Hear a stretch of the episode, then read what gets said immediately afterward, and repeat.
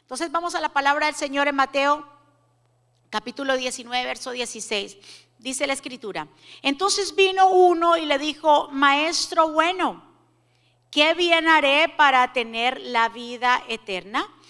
Él le dijo, ¿por qué me llamas bueno? Ninguno hay bueno sino uno, Dios. Mas si quieres entrar en la vida, guarda los mandamientos. Le dijo, ¿cuáles? Y Jesús le dijo, no matarás, no hurtarás, no adulterarás, no dirás falso testimonio. Honra a tu padre y a tu madre y amarás a tu prójimo como a ti mismo. El joven le dijo, todo esto lo he guardado desde mi juventud. ¿Qué más me falta? Jesús le dijo, si quieres ser perfecto, anda, vende todo lo que tiene y dalo a los pobres y tendrás tesoro en el cielo y ven y sígame. Oyendo el joven esta palabra, se fue triste porque tenía muchas posesiones. Vamos a orar, vamos a inclinar nuestro rostro y vamos a decirle al Señor que nos enseñe, que nos ayude, que esta palabra que va a penetrar en nuestro corazón produzca mucho fruto. Padre, en el nombre de Jesús, aquí estamos delante de tu presencia.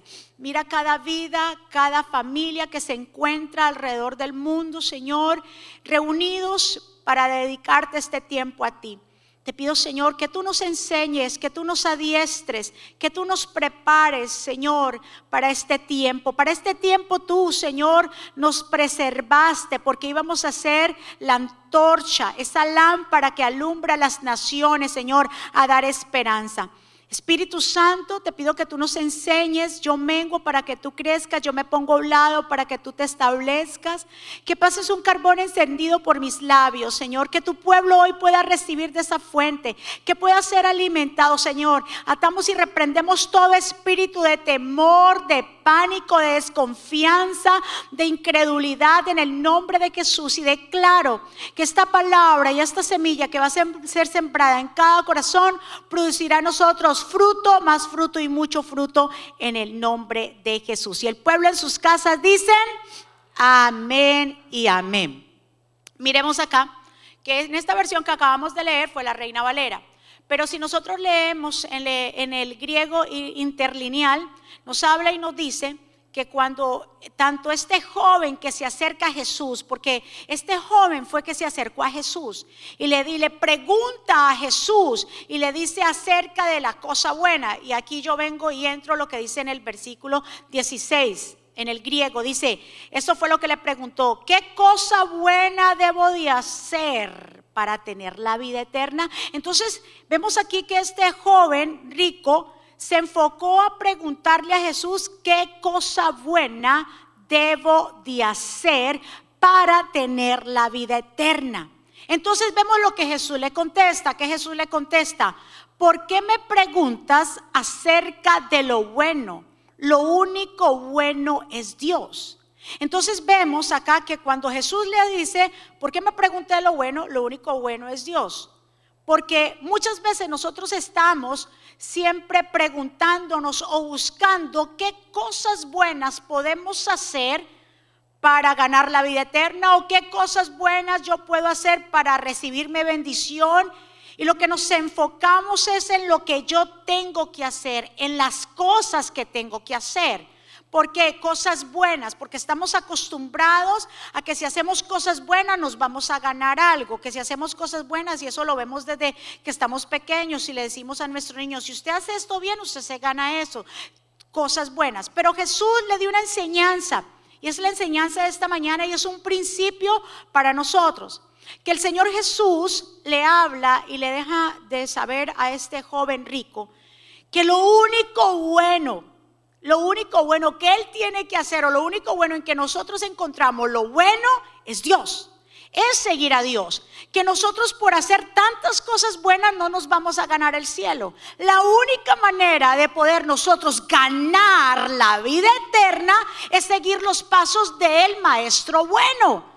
¿Por qué? Porque la Biblia bien claro lo dice, nosotros por obras no somos salvos. Nosotros somos salvos a través de la fe en Jesucristo. ¿Por qué? Porque dice, si seríamos salvos por las obras, entonces todo el mundo se gloriara de las obras. Entonces todo el mundo diría, no, pues yo hago muchísimas cosas buenas y por eso yo me voy a ganar el cielo. No, Jesús lo dice, mire, ustedes pueden hacer todo lo que quieran bueno, pero hay algo, el único motivo, la única razón o la llave para nosotros entrar al reino de los cielos se llama Jesús. Jesús lo dijo en Juan capítulo 14, 6, yo soy el camino, yo soy la verdad y yo soy la vida y nadie viene al Padre si no es a través de mí. Entonces le dejó bien dicho al hombre rico, le tumbó los argumentos. Así como Dios nos está tumbando los argumentos cuando hablamos de las cosas buenas, pensamos que yo tengo que hacer y yo tengo que hacer para poderme ganar algo. Si quieres ganar la salvación, si quieres ganar la vida eterna, solamente hay una sola manera, es seguir a Jesús ser su discípulo, dejar atrás lo que me tenía retenido, soltar el pecado, volver de nuevo al principio, declarar y reconocer que Jesús es el único Salvador. Miremos que este joven, dice la escritura, y hace hincapié, era un joven rico, diga conmigo rico.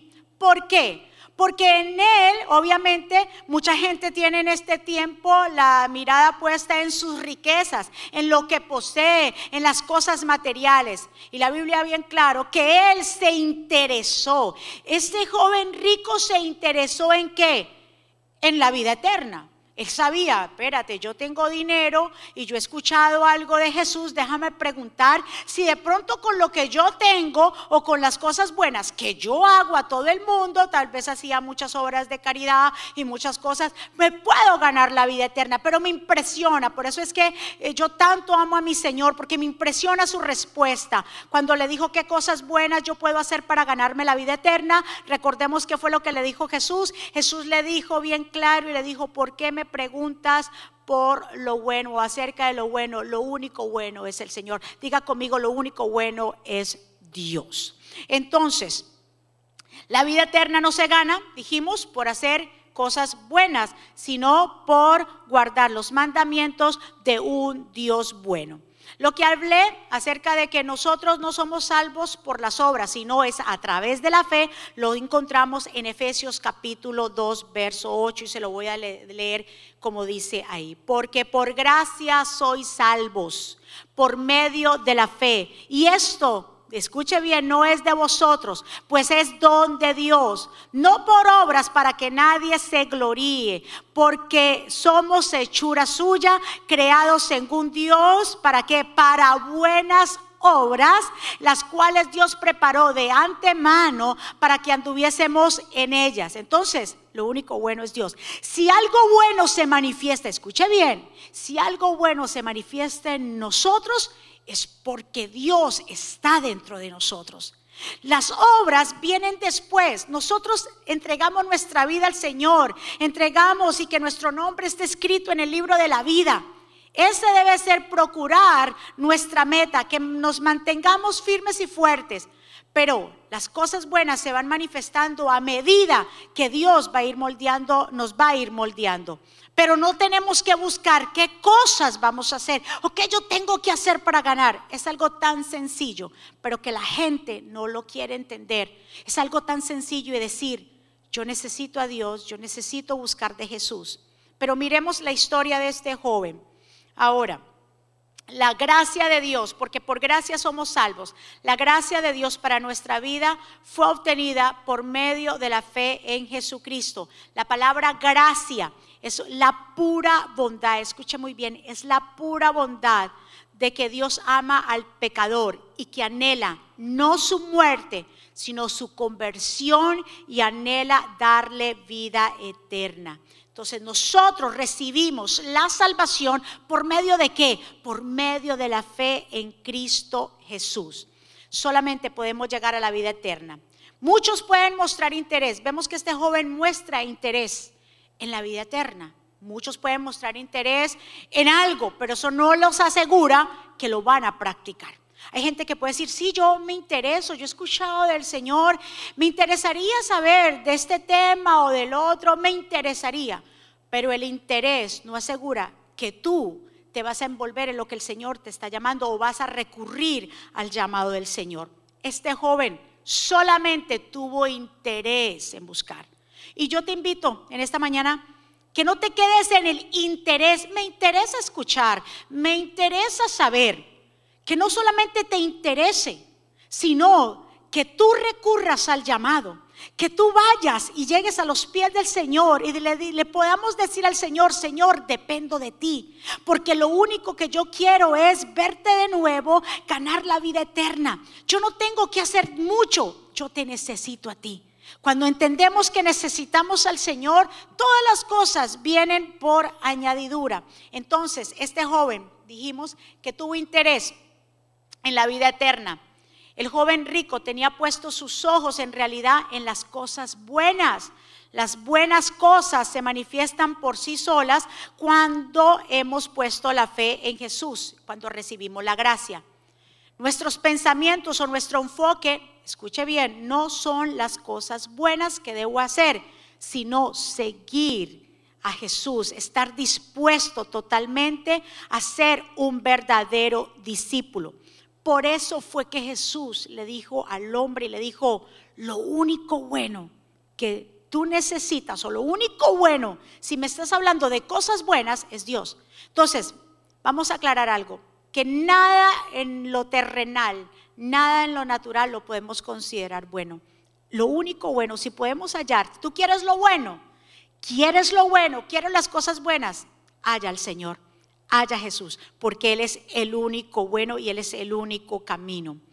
Miremos acá que Jesús cuando le dice a Él, bueno, tú quieres entrar a la vida eterna, ¿quieres la vida eterna? Le dice Jesús. Jesús le dice esta palabra y, y guárdela en su corazón. Jesús le dice, entonces guarda mis mandamientos o guarda los mandamientos. Diga conmigo la palabra guardar guarda los mandamientos. este verbo guarda exactamente está en un presente hiperactivo que lo que significa es continuidad. En, griego es tereo, que implica una obediencia totalmente del corazón. Entonces, cuando le dice el Señor, ¿tú quieres la vida eterna?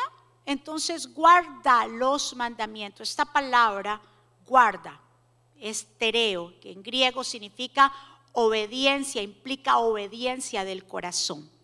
Y eso es lo que pasa. El Señor solamente nos está diciendo, ok, tú quieres ganar la vida eterna, tú quieres ganar la salvación, tú quieres que tu nombre esté escrito en el libro de la vida, solamente tienes que hacer, tienes que ser obediente a mi palabra.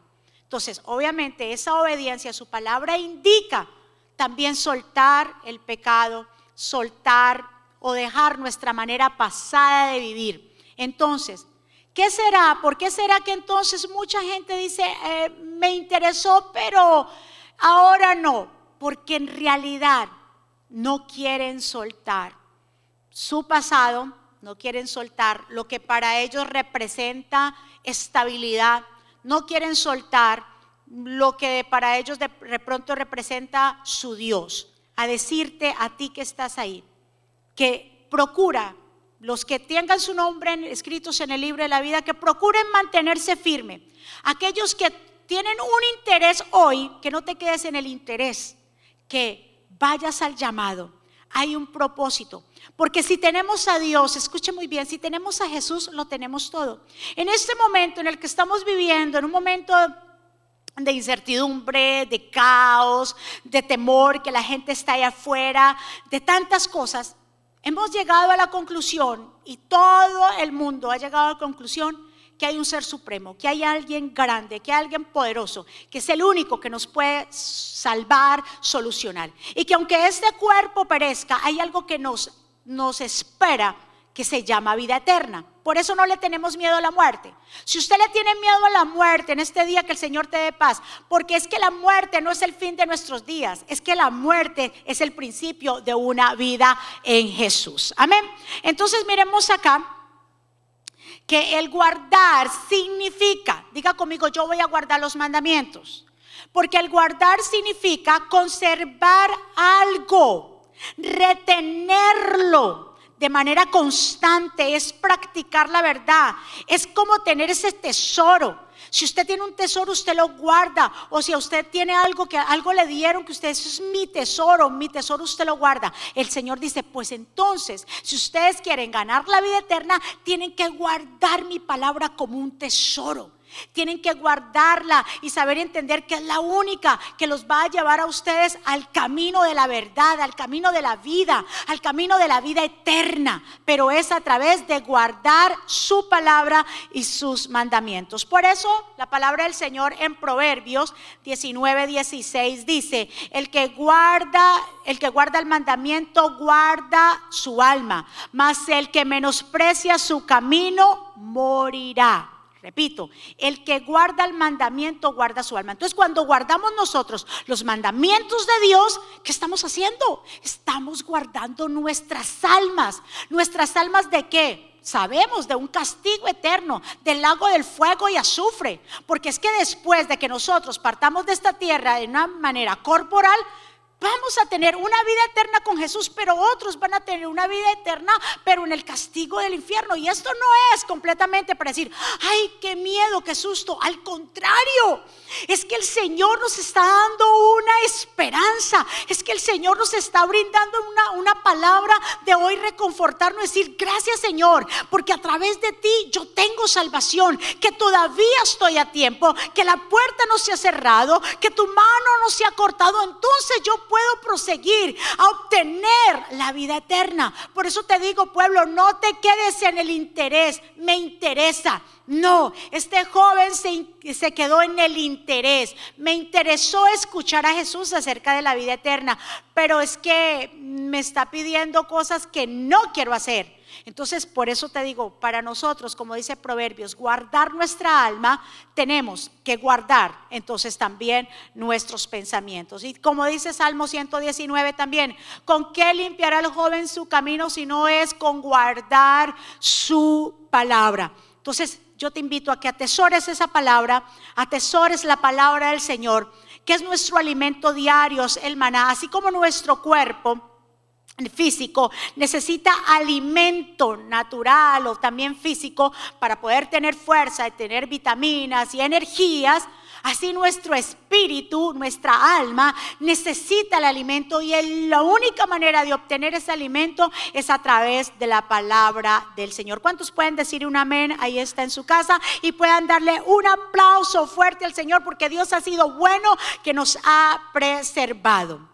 Jesús le dijo, cuando le dijo, bueno, entonces tú quieres ganar la vida eterna, guarda los mandamientos. Entonces el joven viene arrestado, el muchacho le dice, ¿y cuáles mandamientos? Y Jesús entonces le nombra los últimos mandamientos. No matarás, no hurtarás, le dice bien claro, no darás falso testimonio, no adulterarás, honra a tu padre y a tu madre, ama a tu prójimo como a ti mismo dice Jesús esos últimos mandamientos. Y este joven que le contestó, bueno Señor, todo esto lo he guardado, diga conmigo, lo he guardado o los guardé desde mi juventud. Y vuelve la pregunta, pero esto ya lo hice, ahora, ¿qué me hace falta? Él quería que Jesús le dijera un montón o una lista, que es lo que está acostumbrado la gente a recibir, la lista de lo que tiene que hacer y de lo que no tiene que hacer. Porque es más fácil, pero déjame decirte que el Señor no nos entrega una lista de lo que tienes que hacer o lo que no tienes que hacer. Es que cuando conocemos a Jesús o cuando conocemos al Señor y cuando tenemos una relación íntima con Él, el Señor nos deja entender en realidad lo que le agrade a Él. Pero yo no puedo buscar una lista de lo que debo o no debo hacer. Por eso, por eso, Ministerio Jesucristo Vive le enseña a las personas no se enfoca en lo que no tienen que adorar. Nosotros como pastores nos enfocamos a enseñarle a la gente lo que tiene que adorar para que ellos puedan entonces diferenciar en lo que no tienen que adorar. ¿Cuántos pueden decir amén? ¿Por qué? Porque siempre estamos acostumbrados las personas a decir lo que tienen que hacer o lo que es debido o no. Enfócate en conocer a Jesús y el mismo Jesús, el mismo Espíritu Santo, a ti te enseñará lo que debes hacer. El mismo Espíritu Santo te tiene que enseñar a ti cómo llegar a Él. Entonces, miremos acá, que el joven dijo bien claro, todas estas cosas las guardé y lo vemos en el verso 17. Esta palabra, guardé, está en griego y, se, eh, eh, lo describe como filazo. Esta palabra filazo puede indicar una observancia, escuche bien, exterior. Es una fachada completamente de apariencia. Entonces, hay una diferencia entre guardé y hay una diferencia entre la palabra que Jesús le dijo, guarda mis mandamientos. La palabra que Jesús dijo, guarda, recuerde que exige totalmente un compromiso. Pero la palabra que este joven rico aquí es filazo. La otra no era filazo, la otra era tereo. Entonces la palabra filazo que habla aquí dice, indica una observancia exterior, o sea, una fachada, una apariencia. Entonces, eh, lo que Jesús le estaba diciendo, mira, tú lo que has hecho es guardar los últimos mandamientos, sí, todo lo que tenga que ver con el prójimo, los has guardado, pero te has olvidado de los primeros mandamientos. Te has olvidado de los primeros mandamientos que está en Éxodo capítulo 20. Te has olvidado de esos principios. Te has enfocado en el hacer, en cómo hacer, en cómo ganar. ¿Por qué? Porque cuando la gente está enfocada tanto en el hacer, en, como él dijo, yo he cumplido los últimos mandamientos, como quien dice, claro, por eso entonces se ganan o lo hacen por reconocimiento, lo hacen por fama, lo hacen para ser aplaudidos, lo hacen para ser reconocidos.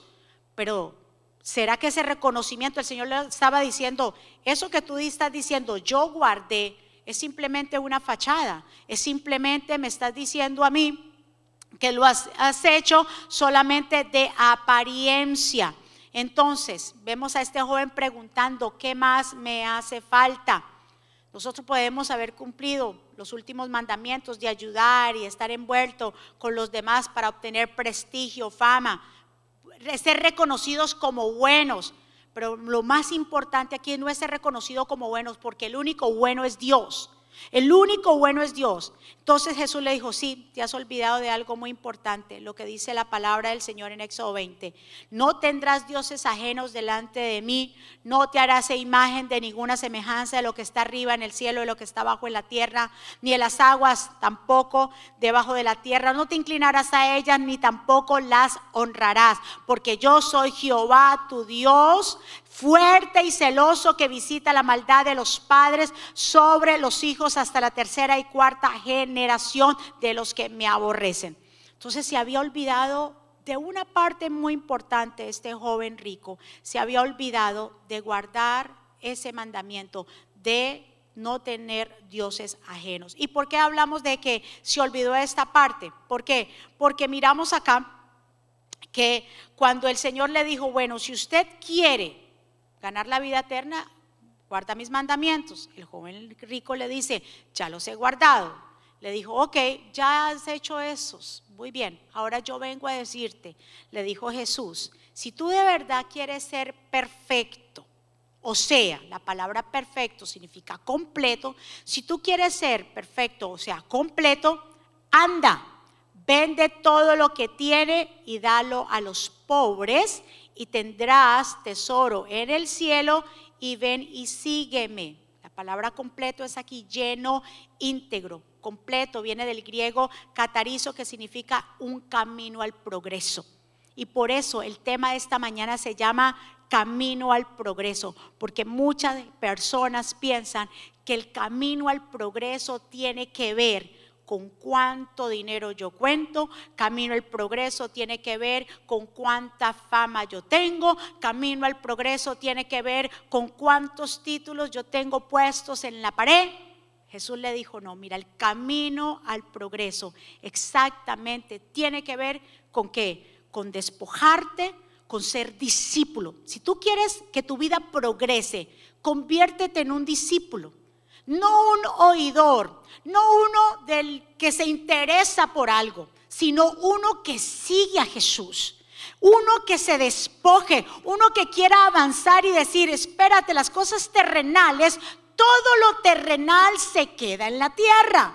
Por eso Jesús le dijo, mira, si tú quieres ser perfecto, que dijimos que perfecto significa completo, si tú quieres ser completo, o sea, y es un progreso, si tú quieres progresar, vende todo lo que tiene y dalo a los pobres. Recuérdese que era un joven rico. Pero pregunta, ¿será que Jesús quería que este hombre vendiera todas sus posesiones y dejarlo completamente sin nada? No. Dios le hizo esa pregunta con el único motivo de probar lo que estaba en su corazón. En este tiempo los cristianos, los hijos de Dios, estamos siendo probados para saber qué es lo que hay en nuestro corazón. Estamos siendo probados cómo está saliendo de nosotros información, si es informaciones de fe, de esperanza, o si es, nosotros estamos hablando eh, de pronto incredulidad, dolor, eh, decepción. Estamos siendo probados para saber dónde está nuestra fe. Así como Jesús tuvo el encuentro con, eh, con, este joven y este joven fue y se le acercó a Jesús preguntando por la vida eterna y Jesús el Señor sabía lo que había en su corazón, que ahí había algo que lo ataba a él en esta tierra. ¿Y cuál era? El amor a las riquezas. Jesús no dice que no tengamos o que es malo tener, no, está hablando el amor a las cosas materiales. Entonces Jesús lo confronta con eso. Tal vez para ti el amor no es el dinero. Por ejemplo, para ti el amor puede ser, no sé, eh, tu casa o eh, lo más grande que tú dices que mi gran tesoro es mi trabajo, mi compañía o mis hijos o mi familia. Esto es lo que yo más amo, es mi gran tesoro.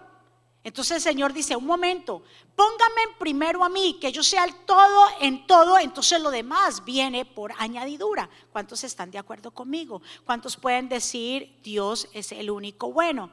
Entonces, miremos acá, retomando, dice, el verdadero progreso no está en los bienes que poseemos. Escucha, pueblo, no están los bienes que poseemos, sino en seguir las pisadas del Maestro.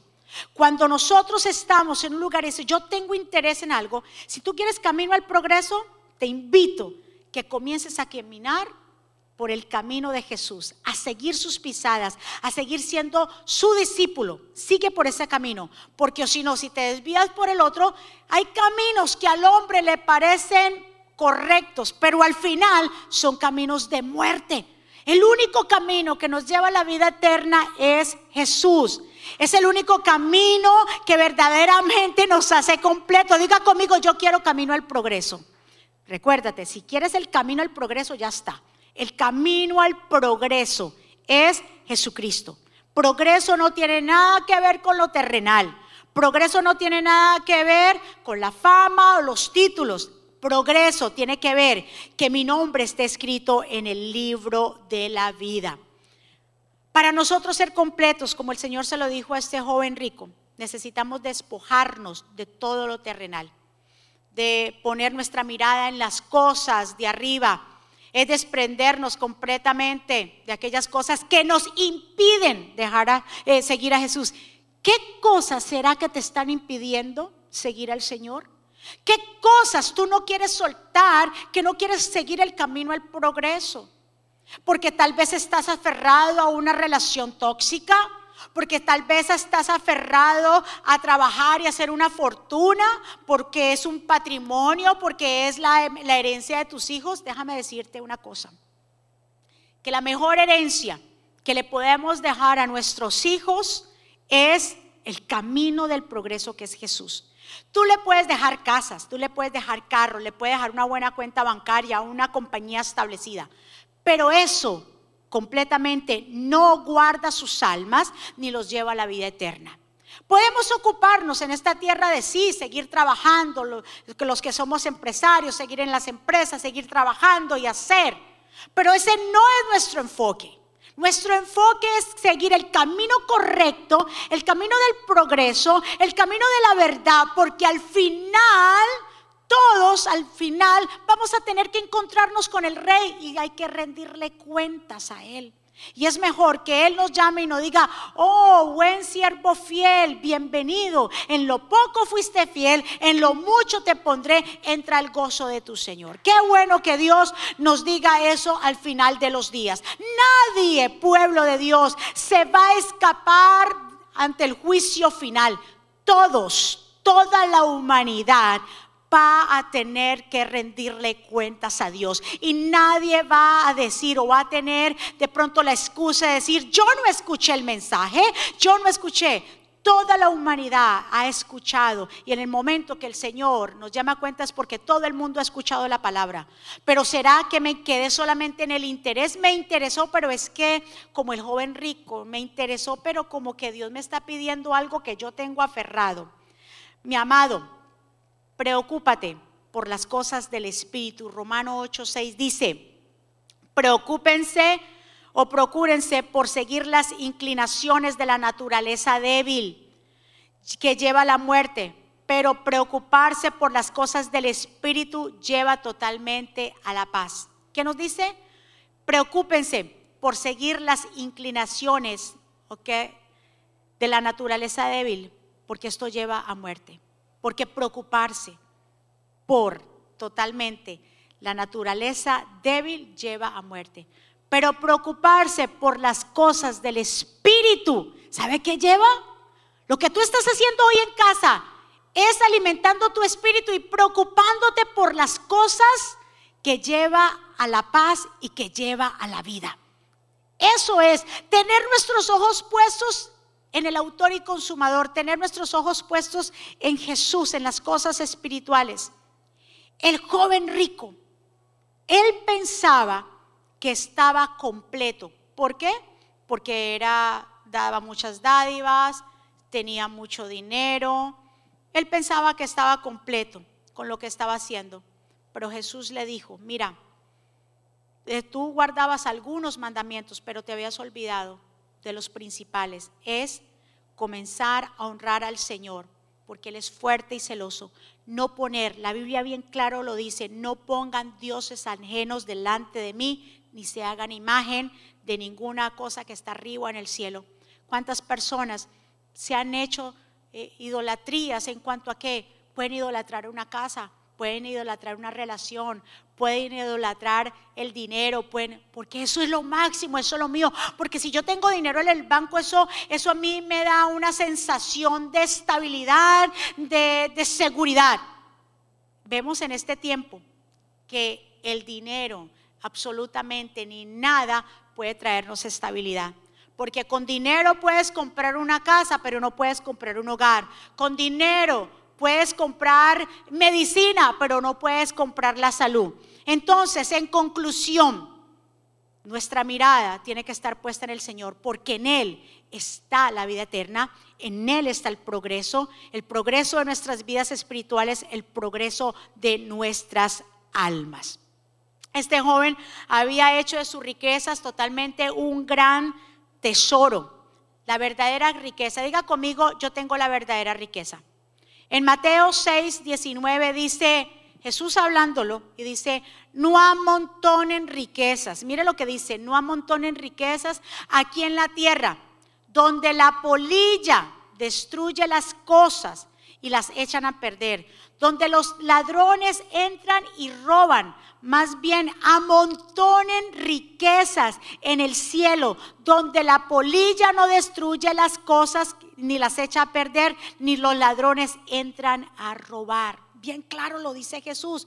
No amontonen aquí cosas, porque cuando comenzamos a amontonar cosas y riquezas, y entonces es porque hemos estado afanados, es porque ya no hay tiempo para la familia, es porque ya no hay tiempo para Dios, es porque todo entonces se enfoca en, en acumular el Señor no, no ha mandado a acumular riqueza en, esta tierra. Dios nos está diciendo, si ustedes algo bueno quieren hacer, sigan el camino de la vida eterna y comiencen a acumular, bien claro ahí, riquezas en el cielo. Dele un aplauso fuerte al Señor y diga conmigo, yo voy a acumular riquezas en el cielo. Acumular riquezas en el cielo es enriquecer ahora tu vida, tu alma, para cuando lleguemos al final de nuestros días podamos volver o encontrarnos con nuestro Señor Jesucristo. Nuestra riqueza o mi verdadera riqueza no está en esta tierra, sino está qué? En los cielos. Este joven prefirió irse triste porque cuando Jesús le dijo, bueno, tú quieres ser perfecto, tú quieres ser completo, tú quieres el camino al progreso, vende todo lo que tienes y dalo a los pobres. ¿Cuál fue la reacción de este joven? La reacción de este joven fue, y dice la escritura, que cuando él escuchó esto, dijo bien claro, hmm, bueno, entonces dice que se fue triste, siguió su camino y se fue completamente triste. Y dejó a Jesús. O sea, él prefirió, guardaba los últimos mandamientos que tenía que ver con el prójimo, pero se había olvidado del grande mandamiento, del primer mandamiento, del importante mandamiento, honrar a Dios, no hacer otras cosas como otros dioses. Para este joven rico, su Dios más grande era el amor al dinero. Mis amados, ¿qué cosas tenemos que soltar? Este joven, se lo digo, se quedó en el interés, pero el estar interesado no es que me vaya a llevar o a conllevar a tomar la decisión de seguir al Señor. Nosotros tenemos que entender de que el Señor nos está llamando ahí donde usted está. Tal vez usted está con su familia y hay personas que están a su alrededor que no conocen del Señor, pero a través de este mensaje, yo que se han interesado, oh, me interesa, déjame decir qué es lo que van a decir hoy en la iglesia, me interesa. Mi amado, no te quedes solamente con ese interés. Sigue el camino al progreso. Sigue el camino de la verdad. Sigue el camino de la vida. Dice bien claro que cuando este joven rico oyó lo que Jesús le dijo, porque lo confrontó, lo confrontó con qué? Con lo que él más amaba, con lo que él no quería soltar. Dice que se fue triste porque tenía muchas posesiones se fue totalmente triste. Él prefirió irse triste, pero con los bolsillos llenos, que con una alegría de tener a Jesús y la vida eterna. Y así hay personas en el mundo entero que prefieren, dicen, ay, sí, yo, yo quisiera, pero ahora no, ahora no porque no es el tiempo. ¿Cómo sabes que no es el tiempo? En todo tiempo y en toda ocasión el Señor nos está llamando y nos está preparando para entregar nuestra vida a Él. ¿Qué es lo que nos está deteniendo seguir a Jesús? ¿Qué cosas? Porque a veces nos aferramos a personas, nos aferramos a lugares, a cosas materiales, a cosas que nos evitan seguir al Señor. Y no, no, las soltamos, como le decía en un principio. ¿Por qué? Porque estas cosas proveen supuestamente para nosotros seguridad, dependencia, estabilidad.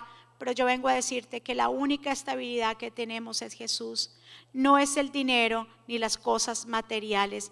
Si quieres entrar, de acordémonos de esta palabra, le dijo Jesús, si quieres entrar a la vida eterna, guarda sus mandamientos. Entonces, la entrega de este joven rico la vemos como una entrega parcial. ¿Qué quiere decir? Una entrega incompleta, insuficiente. Y el Señor no quiere una parte de tu corazón, Dios quiere todo tu corazón. Dios no, quiere o Jesús no quiere una parte de tu vida, Jesús quiere toda tu vida. ¿Sabes por qué? Porque el Señor entregó su vida. Él la entregó por amor, Él no entregó una parte de su vida. Dice que de tal manera Dios amó al mundo que entregó a su único hijo, a su unigénito hijo, para que todo aquel que en él crea no se pierda, mas tenga vida eterna. El Señor, el Padre, entregó a su hijo por amor a nosotros, nosotros siendo malos, nosotros siendo eh, todo lo que hemos hecho mas el Señor mandó el Padre a su único Hijo para que tú y yo tengamos vida. Entonces nadie puede decir ahora no es el tiempo. Decimos ahora no es el tiempo porque todavía estamos aferrados a cosas que terrenales, estamos aferrados a cosas materiales. Triste se fue, pero ¿qué se gana con sentirse triste? Porque sentirse triste es como tener remordimiento, es como aquel que tiene remordimiento y dice, sí, me duele, pero mañana sigo haciendo lo mismo. Es como yo se los he enseñado, que usted ha visto que hay un dicho bien claro que la gente dice, ay, ¿para qué llora? Estas son puras lágrimas de cocodrilo.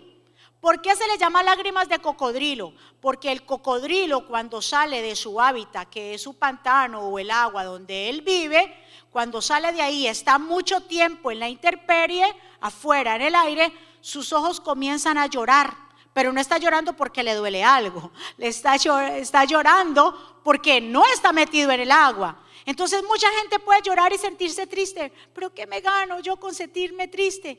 Si no he hecho la decisión de seguir a Jesús, si no he hecho la decisión de decir yo quiero el camino del progreso, ah, es que yo pensaba que el camino del progreso era tener una buena carrera.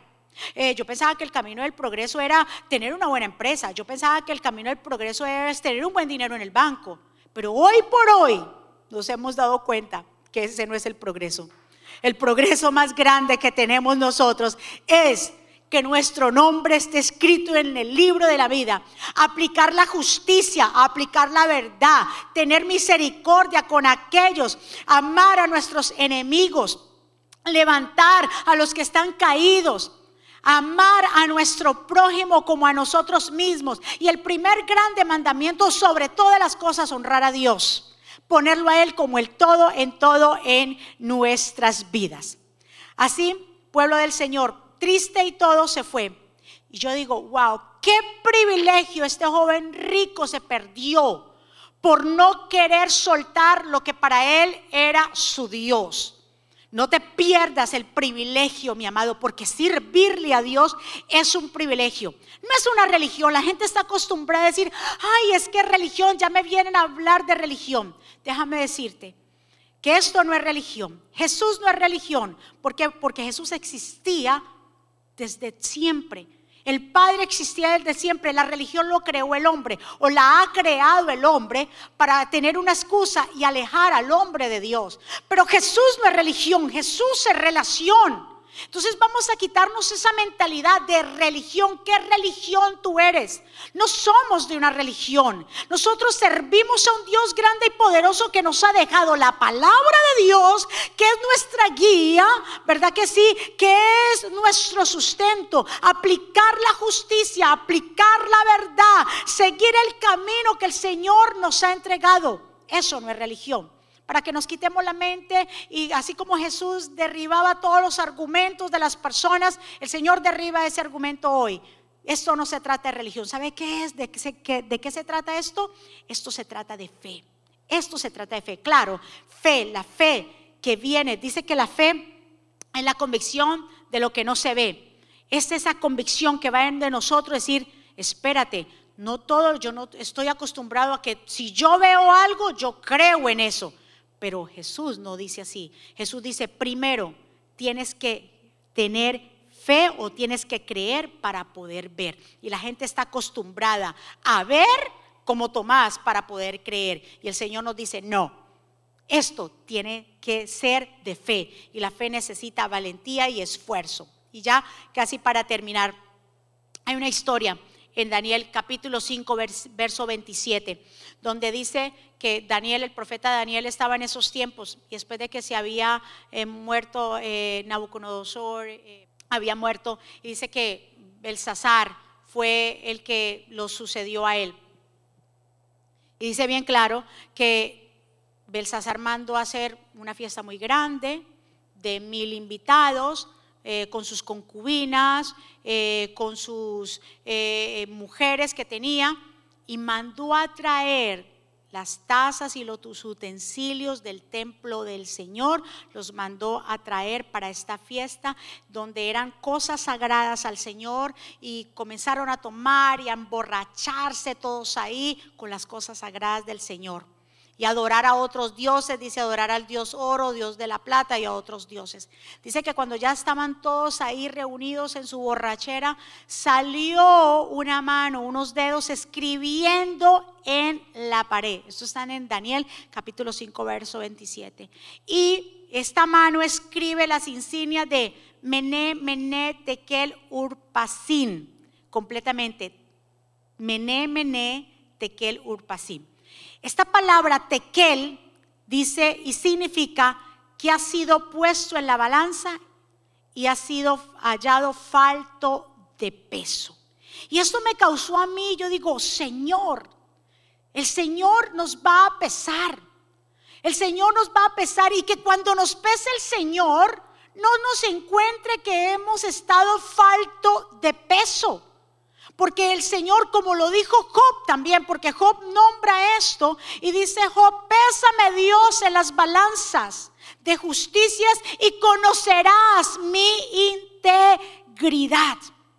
Así como Dios pesó a Belsasar, ¿verdad que sí? Lo pesó y dijo, fuiste hallado de peso. Y dijo, Señor, ten misericordia, que nosotros no nos encontremos falto de peso, que nos encontremos en el peso correcto de la justicia y de la verdad.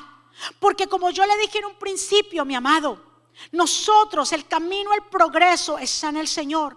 Y que cuando Dios nos pese a nosotros, no seamos faltos o hallados faltos de peso. Dichosos, dice la escritura, los que han lavado su ropa. Que cuando nosotros, el Señor diga, yo voy a rendir cuentas, tengamos el peso correcto. Que podamos tener esa mirada puesta en el Señor. Dice la escritura en Apocalipsis 22, 14. Sí, escúcheme pueblo. Y por favor, eh, te digo esta escritura en Apocalipsis 22, 14. Mira lo que dice. Sí, vengo pronto y traigo el premio, bien claro, traigo el premio que voy a dar a cada uno conforme a lo que haya hecho. Yo, el alfa y el omega, el primero y el último, el principio y el final. Dice el Señor, yo vengo pronto. ¿Cuántos dicen amén? Y dice, yo vengo pronto y traigo el premio que les voy a dar conforme a lo que hayan hecho. Escuche bien. Nuestro hacer o qué cosas debo de hacer o está basado primero y concentrado en la persona de Jesús. Cuando sirvo a Dios, entonces ahí se desata lo que debo hacer, las cosas que el Señor me manda hacer, pero tiene que estar basado en Jesús, porque si no, las cosas que yo hago, si no están basados en Jesús, a darle la gloria a Él, simplemente se convierten en obras. Pero mire lo que dice el Señor en el verso 14.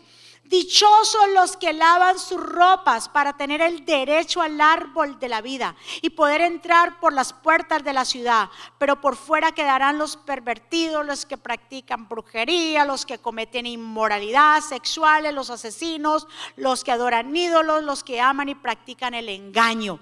Pero el Señor ha dicho aquí, yo vengo pronto y yo le voy a dar el premio a aquellos que hayan hecho conforme a lo que yo les he dicho. Diga conmigo, yo voy a recibir ese premio. ¿Verdad que sí? Lo vamos a recibir. Entonces, el Señor dice, has guardado, porque has guardado la palabra de mi paciencia. Y aquí quiero cerrar, guardado la palabra de mi paciencia. Tú que has escuchado esta palabra, lo dice en Apocalipsis y el Señor le habla a una de las iglesias de Apocalipsis y le da este mensaje a la iglesia de Filadelfia y le dice, por cuanto has guardado la palabra de mi paciencia, yo también los guardaré de la hora de la prueba que haré venir sobre el mundo entero para probar, escuche bien, para probar a los que moran sobre la tierra. He aquí, yo vengo pronto, dice el Señor. Retén lo que tienes para que ninguno tome tu corona. Aquí hay una promesa para cerrar este mensaje. Una promesa del Altísimo que va para ti que estás en tu casa, que estás reunido, ahí donde tú estás por cuanto has guardado mi palabra. ¿Qué fue lo que Jesús le dijo al joven rico? Guarda mis mandamientos, entonces tú vas a obtener la vida eterna. Pero este guardar implica compromiso, implica valor. Este guardar mi palabra implica total rendición a Él. Es guardar no un pedacito de la palabra, es guardarla, la palabra completa del Señor. Al que venciere yo lo haré columna en el templo de Dios, escuche bien, y nunca más saldrá de ahí. Cuando guardamos la palabra, dice el Señor que nos va a hacer columnas y no vamos a salir de ahí. Y entonces escribiré sobre esas columnas el nombre de Dios. Nosotros, las columnas, van a ser escritos el nombre de Dios y el nombre de la ciudad de mi Dios, la nueva Jerusalén, la cual desciende del cielo. Y vamos a ver un cielo nuevo y una tierra nueva. El que tiene oídos, escuche lo que el Espíritu está diciendo a la iglesia.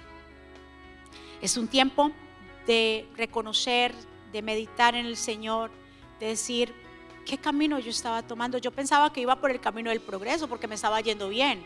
Es que, pastor, a mí me estaba yendo bien en los negocios, es que a mí me estaba yendo bien en esto. Ese no es el camino del progreso. Eso es parte. El Señor dice, busca primeramente el reino de Dios y su justicia y lo demás vendrá por añadidura. El Señor lo establece con un principio. Lo que pasa es que hemos invertido el principio. Queremos entonces primero lo terrenal, lo de nosotros, lo que para mí representa estabilidad. Pero como se los dije, hoy por hoy sabemos que el dinero no representa estabilidad porque en muchos países lo han votado porque dicen que tiene infección. O sea, no es el dinero, no es lo cuanto tengas tú en el banco. El verdadero camino al progreso. Si tú quieres ya comenzar un camino al progreso y comenzar una vida diferente, distinta en el Señor, comienza en conocer a Jesús. Pero que no te quedes en el interés. Y eso lo vamos a hacer ahora, antes de, de cerrar la transmisión de que no te quedes en el interés, sino que te conviertas en un discípulo de Jesús, de que le digas sí a Jesús, mira, hay algo, el camino al progreso, te voy a decir algo que podemos experimentar los que hemos recibido la palabra y hemos guardado la palabra del Señor. El camino del progreso es que cuando allá afuera hay caos, que cuando allá afuera se nos dicen las cosas están aumentando, el número está aumentando, esto se nos salió de control. Hay algo dentro de nosotros que está progresando. ¿Y cuál es la paz? Nosotros tenemos una paz, una paz que sobrepasa todo entendimiento, que nadie la puede obtener comprándola allí en la tienda o en la farmacia más cercana. No la compramos, es que Dios nos la da, porque eso se trata a través de la fe. Es de recibir al Señor y decir un momento, yo tengo que hacer un par en mi vida. Esto, todo esto es para analizar y decir, yo lo que estaba viviendo no era progreso, yo lo que estaba viviendo era para mí mismo. Estaba siendo egoísta, estaba enfocándome en cosas terrenales, pero no estaba enfocado en aquel que me dio las cosas. No estaba enfocado en aquel que es mi creador, porque si yo estoy en esta tierra es porque Dios, a soplo de vida para que yo viviera, tener una familia. O sea, todas estas cosas es de analizar y reconocer que si queremos vivir una vida en progreso, está en Jesús. Que ya olvídate de lo material. Seguimos trabajando, seguimos esforzándonos, seguimos haciendo, pero eso no debe ser nuestra prioridad. El joven rico lo vemos. Qué pesar, qué pena completamente del joven rico, que prefirió irse con su riqueza. ¿Y de qué le serviría la riqueza? Absolutamente nada. La vida eterna no se gana haciendo cosas, regalando cosas, haciendo mucho. La vida eterna se regala a través de Jesús, a través de la fe, de la justicia y practicar los mandamientos del Señor. Dios no quiere, o sea, Dios no está buscando, porque hay gente que dice, es que, ay, ustedes se creen perfectos. Me imagino que alguien tal vez en su casa le dijo, ustedes se creen, no, Dios no está buscando perfección, la perfección la vamos a lograr, la perfección completa. Estamos camino a la perfección, porque la perfección completa la vamos a obtener cuando este cuerpo corruptible desaparezca y venga y aparezca el cuerpo incorruptible que no va a morir. Pero mientras tanto estamos en el progreso, estamos en el trato del Señor. Lo que el Señor manda es que seamos maduros, gente madura, gente espiritual, que ya deje de razonar, porque el hombre o el joven rico estaba razonando mucho las cosas y el raciocinio lo llevó a qué? A soltar, a dejar de ser discípulo y seguir con su camino, irse triste. Pero aquí no importa quién se sienta triste. Si, si me siento triste, dijo el Señor, de nada sirve. Es sentirme contento porque hoy empieza una nueva vida, hoy empieza una nueva etapa, que es el camino de que del progreso. Así que vamos entonces a orar ahí donde usted está en su casa. Porque el Señor ha puesto una palabra en ti o el Señor ya sembró una semilla en ti. Ya la semilla está puesta en ti. Y ahí donde ustedes están en su casa, vamos a inclinar nuestro rostro al Señor y vamos a darle gracias al Señor por esta palabra. Señor, gracias. Gracias por tu amor y gracias por tu misericordia. Gracias por tu bondad, Señor. Gracias por cada vida que ha recibido esta palabra, Señor. Gracias porque tú nos has llamado a ser tus discípulos. Gracias, Señor, por tu salvación, porque a través de este mensaje podemos reconocer que lo que nosotros estábamos haciendo no era un camino, un progreso, porque te habíamos dejado a ti. Otras cosas eran nuestro interés. Nuestro blanco era otras cosas, el estudio, muchas cosas. Y así habían olvidado del principio de que tú eres el todo en todo. Que te debemos la vida. Señor, perdónanos. Ahí donde tú estás, pueblo del Señor. Si esta palabra ha llegado a tu corazón, si esta palabra ha penetrado en tu corazón, vamos a rendirnos ante el Rey a pedirle perdón, porque de una manera u otra le fallamos. Tal vez estás preocupado y has hecho la preocupación el pan tuyo de cada día. Te invito a que sueltes toda preocupación y toda ansiedad. Dice el Señor, echen, saquen toda ansiedad sobre ustedes. Vengan a mí todos los que están trabajados y cargados, yo los voy a hacer descansar. Yo te invito ahí donde tú estás. Mira a este joven rico.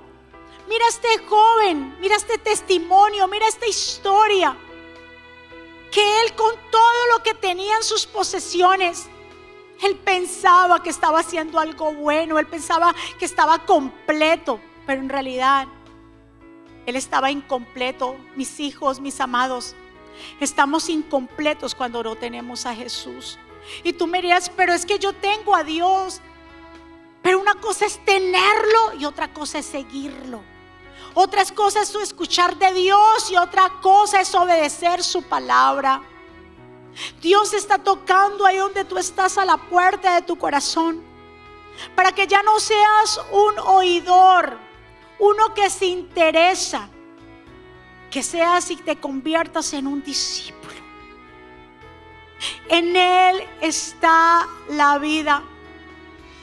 En Él está el camino al progreso. Esa paz que tanto necesitas solamente va a ser depositada cuando reconozcamos que somos pecadores, que le hemos fallado, que necesitamos su perdón, que Él es el único Dios grande y Él es el único bueno, el único santo, el único que tiene la llave, el único que tiene el poder para deshacer las obras del enemigo. El único es Él, el que es soberano, el que tiene el poder de deshacer toda enfermedad. Es Él, es Jesús. Padre, te damos gracias por este tiempo en que tú nos permites estar reunidos en diferentes lugares, pero en, en un mismo espíritu. En diferentes lugares, pero con la misma visión. Nuestros corazones arden arden porque estamos apasionados, porque tú eres el único, porque tú eres nuestro pastor, porque no estamos destruidos. Porque tú, Señor, eres nuestro consolador, tú eres nuestro amigo. Eres tú, mi Señor, y por eso recurrimos a ti. Por eso vamos a ti en esta mañana. Y ahí donde las familias se reúnen, ahí tú estás, pueblo de Dios, ahí donde tú estás, Dios, Jesús está, el Espíritu Santo. El Espíritu de Dios está en ustedes sobre su casa. El Señor guarda tu entrada y tu salida, pueblo. Se deshace en el nombre de Jesús todo temor y toda desconfianza. Se deshace toda tristeza, melancolía, preocupación. En el nombre de Jesús declaramos la paz de Dios. En esta mañana si hay alguien que nos está viendo, que desea entregarle el corazón a Jesús. Si alguien esta mañana que donde quiera que esté, Quiere decirle, yo me quiero reconciliar con el Señor. Yo conocí, yo iba a la iglesia, pero me he apartado. Llegó el momento. Si has escuchado este mensaje, llegó el momento de rendirte ante Dios. Aquellas vidas que han dicho, yo necesito a Jesús que entre en mi vida, en mi corazón. Llegó el tiempo. Que juntos, ahí donde tú estás, juntos, podemos hacer una oración. Una oración de fe. La oración de fe no es cambiar de religión, es cambiar de relación es comenzar el camino al progreso. Ahí donde tú estás, inclina tu rostro y vamos a orar. Señor, repite conmigo, Señor Jesús, yo te doy gracias por mi vida y yo te pido perdón por mis pecados. Yo te acepto como mi Señor y Salvador. Reconozco que soy pecador, que te necesito. Reconozco que tú eres el unigénito Hijo de Dios que el Padre te envió como su Hijo para que murieras en la cruz y al tercer día resucitaras. Yo creo en ti, Jesús. Perdona mis iniquidades, perdona mis pecados, perdona, Señor, todas mis transgresiones. Yo vengo a ti, Señor, humillado. Yo vengo a ti porque reconozco que en ti encuentro la paz. Te entrego mi vida, te entrego mi familia, te entrego mi todo y escribe mi nombre en el libro de la vida en el nombre de Jesús. Amén. Pueblo del Señor, que Jehová te bendiga y te guarde. Que Jehová haga resplandecer su rostro sobre ti y tenga de ti misericordia.